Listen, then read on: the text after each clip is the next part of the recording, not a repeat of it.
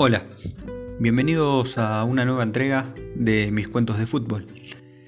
En esta ocasión les voy a contar un cuento que titulé Quijotes. Parecíamos siete Quijotes, pero con respecto al gran hidalgo existían dos grandes diferencias. Una era que estábamos bastante cuerdos y la otra era que lo que teníamos enfrente no eran molinos, sino que en este caso sí eran gigantes. Y les juro que no exagero, con solo decirles que a modo de broma en el club decían que fuimos sacados de un cuento de hadas, y no precisamente por lo mágicos, sino porque éramos siete enanitos. Futbolísticamente andamos bien, pero físicamente ofrecíamos muchas ventajas. Teníamos 12 años y a esa edad el físico supera notablemente a la calidad técnica. Y ese año, justamente en el que nos tocaba retirarnos del club, la pasamos bastante mal. Y digo bastante mal porque estábamos acostumbrados a pelear ahí arriba. Pero la despedida de nuestros queridos defensores no fue la esperada. Y veníamos cómodos acariciando los últimos puestos de la tabla. Ellos físicamente eran imponentes y encima jugaban bien. Por eso, como se imaginarán, venían peleando el campeonato. Pero, ¿qué digo peleando? Robándolo sería el mejor término. Estaban punteros e invictos. Faltaban tres fechas y si nos ganaban eran campeones, ya que la diferencia se tornaba inalcanzable para su perseguidor. Así estaba planteada la situación. Nosotros, sin nada que perder, Visitábamos a estos fenómenos en una previa que los encontraba relajados y a pura risa, creyéndose victoriosos y campeones antes de jugar. Teniendo en cuenta el presente de ambos equipos, si hacemos una comparación y la medimos en términos bíblicos, podríamos decir con mucha tranquilidad que eran 7 Goliat contra 7 David, con la diferencia de que nuestra fe era nula para ganar ese encuentro y la de nuestro entorno también y no existía piedra, roca o montaña que nos salvara de la catástrofe. En el vestuario ni hablábamos. A todos nos pasaba por la cabeza ser derrotados lo más dignamente posible, sin llegar a ese 7 a 0 humillante o a esa diferencia de 7 goles que daba por finalizados los partidos para evitar la frustración en la cabeza de los pibes. Y te digo la verdad, no sé quién inventó la regla, pero prefiero perder 70 a 0 y morir de pie finalizando el partido como se debe y no tener que sufrir la humillación de que te digan, basta, la diferencia es muy amplia, inalcanzable, tómensela, son un fracaso, terminamos el partido media hora antes, dedíquense a otra cosa. Pero bueno, las reglas son reglas y había que acatarlas. Cuando entraron a la cancha se sintió una vibración. Eran un malón de mastodontes cuyo único objetivo era pasarnos por arriba. Pero en realidad eran nuestras piernas las que vibraban, mezcla de ansiedad y temor. Aunque en el fondo una mísera luz de esperanza teníamos. Sabíamos que no nos habíamos olvidado de jugar al fútbol, que teníamos armas para defendernos y sobrellevar la situación de una forma aceptable. Antes de dar inicio, el árbitro le preguntó a ambos arqueros si estaban listos. El de ellos elevó su mano levantando su pulgar derecho con una sonrisa canchera que denotaba relajación. Teniendo en cuenta que se jugaba en el campeonato, no demostró algo de nervios. Al contrario, pura tranquilidad. Avión, que era el apodo de nuestro arquero, ni siquiera levantó la mano para darle el visto bueno al juez. Solo asintió con la cabeza. Pero tampoco lo hizo ante el remate de atrás de mitad de cancha del 5 de ellos, que le pegaba como un caño, después de que el 9 le diera el pase hacia atrás previo saque del 10, que fue quien le dio inicio al partido. La pelota viajó a la velocidad de la luz, surcó nuestras cabezas la resaca de viento que dejaba a medida que avanzaba despeinaba nuestros pelos. Al llegar al arco besó la cara inferior del travesaño, picó en la línea, volvió a robarle un beso al horizontal, volvió a picar esta vez dentro del arco, y se incrustó en la cara superior de la red. Golazo, se escuchó desde afuera, y estallaron en festejo. Ni 10 segundos de juego, ni siquiera la habíamos tocado y nuestros peores pronósticos comenzaban a hacerse realidad. Y ellos lo gritaron con todo, bailecito incluido del 5, haciéndonos notar que íbamos a ser los invitados de lujo a la fiesta que habían armado, donde ellos eran los anfitriones aristocráticos de la nobleza y nosotros los bufones que los íbamos a hacer reír. Pasados los festejos, la cosa continuó. Estaban decididos a dar la vuelta antes de tiempo. Creo se habían planteado romper el récord de generar el partido más corto en la historia de los campeonatos de barrio con el decorado de que nosotros seríamos los damnificados de semejante hazaña para ellos y lo estaban logrando porque después de que sacáramos del medio lo presionaron rápido a Peca. Se la quitaron. Hicieron dos toques y el tercero lo hizo el palo derecho del arco que defendía Avión, que otra vez se quedaba estacado al piso sin un esbozo de movimiento. Pero por suerte para nosotros pegó en la parte externa y salió por el fondo de la cancha. Iban cinco minutos pero parecía una eternidad. No pasábamos mitad de cancha. Era puro toque y toque. La veíamos pasar de un lado a otro. Para que no nos sintiéramos tan mal, creo yo, tocaban hacia atrás para dársela al arquero e invitarnos a salir un poco del fondo. O simplemente para que el muchacho no se aburriera. Nosotros lo tomábamos como una efímera tregua donde por un instante veíamos la pelota lejos de nuestra área, pero volvía rápido y se avecinaba a otro ataque que pretendía ser mortal, asesino de nuestra ilusión a no ser humillados. A los 13 minutos, a pesar del número, la suerte volvió a jugar para nosotros. Sacaron un córner con un pase corto hacia atrás. Otra vez el 5 le dio como venía. No sé de dónde saqué coraje para interponerme en la trayectoria de la pelota que impactó bruscamente en mi pecho y me volteó, dejándome sin aire. Pero logré el objetivo y evité el fusilamiento de avión.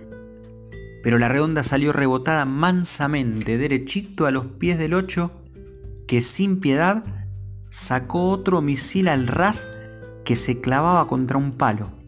Que si no fuera por Maurito que estaba parado sobre la línea de cal y dejó la vida en un arrojo, desviando la pelota con la punta de su pie derecho, estarían gritando el segundo. Más allá del esfuerzo, la cosa no terminó ahí. El despeje hacia un costado cayó en los pies del 4 que la amortiguó y con mucha tranquilidad levantó la cabeza y tiró un centro precioso. El saldo era desfavorable para nosotros. Yo todavía en el piso, Maurito con medio cuerpo adentro del arco y el área repleta de estos mastodontes que amenazaban meterse con pelota y todo, arrebatando y pasando por arriba a los que quedaban en pie de los nuestros. Y como les decía, el centro fue precioso y preciso, con un efecto bárbaro que sobrepasó todas las cabezas buscando a la del arquero rival que aburrido de estar parado en mitad de cancha metió un pique al segundo palo, le marcó el pase al 4 que lo habilitó y lo dejó solo, levitando frente al arco e impactando de lleno la pelota que salió con una potencia que yo creía no se podía lograr jamás con un remate de cabeza. El cabezazo fue perfecto a contrapierna, Avión que por primera vez demostró señales de vida, hizo honor a sus viejos tiempos de imbatible y alcanzó a manotear la pelota desviándola lo justo y necesario para torcer la trayectoria teledirigida a la red. Y dio en la cara interna del palo. Recorrió toda la línea, dio en la base del otro palo y quedó muerta ahí para ser empujada y se sentencia de una vez lo que era justo. El 9 no dudó y corrió en búsqueda de la gloria. Nada se interponía entre el arco y él, más allá de la pelota. Y sin entender demasiado lo que sucedió, al querer rematar, terminó impactando la espalda de Rata, que desde atrás se lanzó para despejar la pelota al córner. Heroico lo de todos.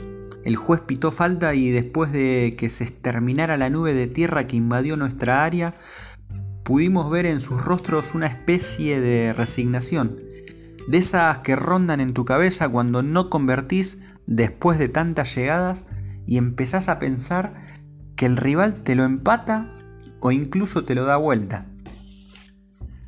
Al contrario de ellos, a nosotros nos tocó el orgullo. Teníamos que hacer el clic y maltrechos como estábamos y después de un último remate en el palo que dejó temblando varios segundos el arco de avión, un dejo de luz de nuestro fútbol nos iluminó y armamos una linda jugada. Tiré una doble pared, primero con Peca, luego con Edu y me encontré fuera del área sin rivales cerca. El arquero achicó el ángulo y sin dudar le di de lleno, fuerte, bajo y cruzado. Así lo hubiese transmitido un relator, de radio de los de antes. Y marqué el 1 a 1 parcial, resultado con el que finalizó el primer tiempo. El segundo tiempo fue más parejo. Nosotros nos agrandamos. Ellos ya no estaban tan confiados y prácticamente no patearon al arco. Tuvimos algunas, una muy clara donde la torrante de Peca se la picó al arquero, que medía 2 metros. La pelota lo pasó por encima más allá de su estirada y terminó cayendo en el techo del arco. Si lo hacía cerrábamos la canchita y nos íbamos. La otra fue de Maurito, que le sacó astillas al travesaño. La tuvimos durante casi todo el tiempo y los que corrían atrás de la pelota eran ellos ahora. Se habían invertido los papeles y la preocupación reemplazó a sus gestos de soberbia.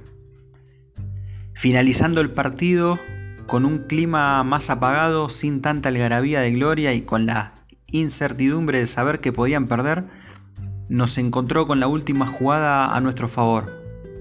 Fue una pelota parada detrás de mitad de cancha por una falta cometida a Rata, después de un hermoso caño con pisada que el loco este le metió al 5 que salió a apretarlo como una locomotora sin frenos y viéndose humillado y sin chance de recuperar la pelota de forma limpia, alevosamente lo barrió de atrás. Me hice cargo de la ejecución. Avión, por supuesto, estaba en el arco y no daba para un pase atrás. Era la última, había que jugársela y un pase al arquero garantizaba el empate.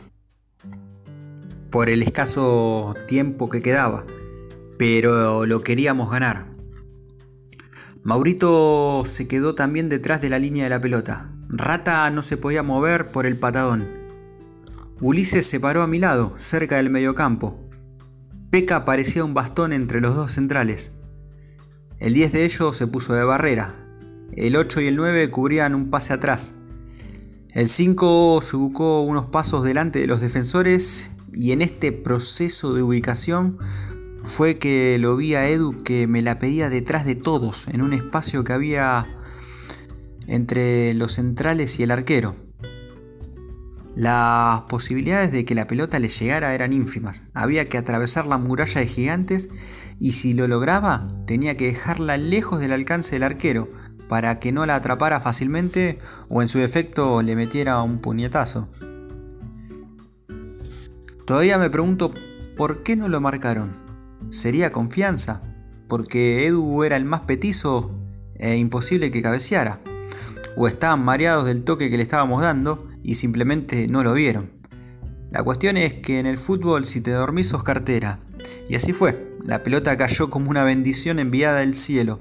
Flotó por los aires, sobrevoló la línea aérea de los gigantes que con su mirada seguían la trayectoria y cayó de golpe, como un rayo, en el espacio que tenía que hacerlo. Edu, sin titubear, un instante la mató de pecho y de media tijera hizo uno de los goles más lindos que vi en mi vida. Lo gritamos con alma y vida, hicimos bailecito, emulando al 5, montaña rusa. Se nos cayeron un par de lagrimones en el festejo y así terminó el partido. Victoria, milagro y felicidad. A la siguiente fecha ellos fueron campeones, bien merecido, aunque no invictos. Nosotros volvimos a la derrota, pero ese partido nos marcó para siempre. Ese día nos retiramos como el Quijote, locos, pero de alegría, por habernos puesto a prueba, por habernos superado, por creer en nosotros y por sobre todas las cosas por habernos encontrado con nuestro fútbol, que tantas alegrías nos había dado, pero que ese año se había tomado unas vacaciones. Final del cuento. Les acabo de leer Quijotes. Eh, es un lindo cuento donde mezclo dos historias eh, verídicas. Una me pasó eh, de pibe en mi club de barrio, Defensores del Dorado. Este, donde me, retiré, me crié. Un club que creó mi viejo, o mi viejo fue uno de los socios fundadores, y donde me retiré.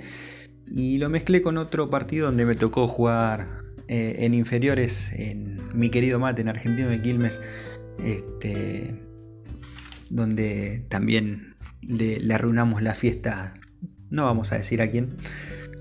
Pero eh, donde nos superamos ante la adversidad y dimos una gran sorpresa. Les mando un abrazo muy grande a todos y espero que lo hayan disfrutado. Muchas gracias y hasta el próximo cuento.